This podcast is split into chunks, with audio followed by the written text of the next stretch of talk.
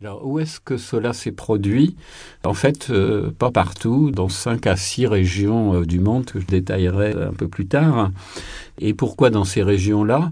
Il faut en fait qu'il y ait des conditions euh, naturelles favorables. Évidemment, c'est une banalité, avec des espèces qui soient animales ou végétales qui soient domesticables. Toutes les espèces animales ne sont pas domesticables et certaines n'ont jamais été domestiquées. Il y a eu aussi des des domestications euh, avortées.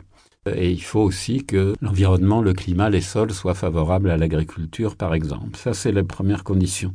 Deuxième euh, condition, c'est que paradoxalement, il ne faut pas non plus que ces conditions soient trop favorables, c'est-à-dire qu'on soit dans un milieu trop abondant.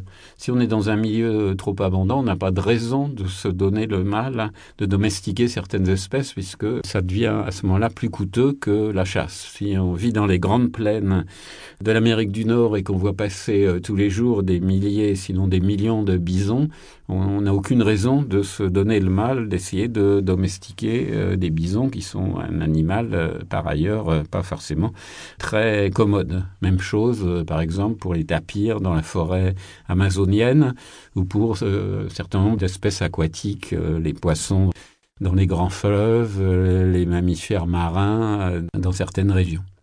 Troisièmement, là où les deux premières conditions existent, on ne voit pas apparaître la domestication des animaux et des plantes dans toutes les régions où cela aurait été possible. Ce qui veut dire qu'il faut également certaines conditions culturelles et idéologiques.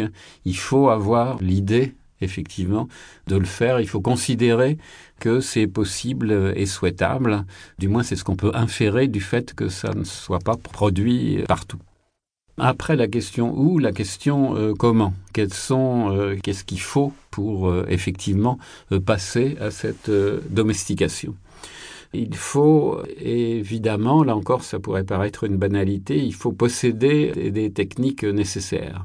Par exemple, si on veut se lancer dans la céréaliculture, euh, domestiquer donc euh, les blés sauvages ou les orges sauvages, comme ça va se faire au Proche-Orient, il faut aussi mettre au point des techniques de stockage pour euh, être assuré que d'une année sur l'autre, les céréales vont se conserver pour qu'on puisse les replanter et qu'elles n'auront pas pourri avant été mangées par les rongeurs. Hein. Par exemple, toujours dans le cas des céréales, une des méthodes de stockage, c'est dans une fosse ou un récipient qui soit totalement hermétique et euh, ces céréales dégagent euh, du gaz carbonique qui va endormir euh, la germination. Si elle reste au contact de l'oxygène, les grains vont commencer à germer. Donc il faut avoir compris ce processus et il faut maîtriser ce processus. Donc, euh, c'est effectivement ces conditions euh, qu'il faut avoir. De même pour l'élevage euh, des animaux, il faut être capable de les nourrir et de les soigner. Et on constate d'ailleurs que dans les premiers millénaires de la domestication, les animaux domestiqués vont avoir tendance à diminuer en taille progressivement, ce qui facilite d'ailleurs pour les zoologues leur détermination, ce qui permet de savoir qu'un animal est domestiqué ou qu'il s'agit d'un animal sauvage. Évidemment, avec le problème que dans les périodes de transition, les toutes premières générations d'animaux domestiqués, cette différence ne va pas encore se percevoir.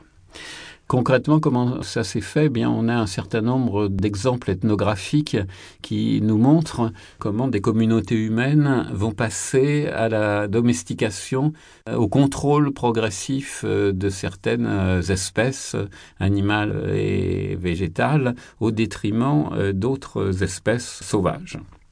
Ce contrôle peut être un contrôle au départ d'associations. Par exemple, le premier animal qui était domestiqué, c'est le chien à partir du loup toutes nos races euh, de chiens, euh, du caniche nain au Saint-Bernard, descendent de loups originels il y a à peu près 10 euh, 000 ans. Et c'est la sélection ensuite qui a été pratiquée par les éleveurs qui donne ces apparences aussi différentes. Et on estime que effectivement cette domestication du loup ne s'est pas faite pour des raisons alimentaires, même si on peut encore manger de nos jours du chien en Chine ou, au Mexique par exemple, mais que c'est c'est euh, une espèce de rapport euh, gagnant-gagnant, comme on dit.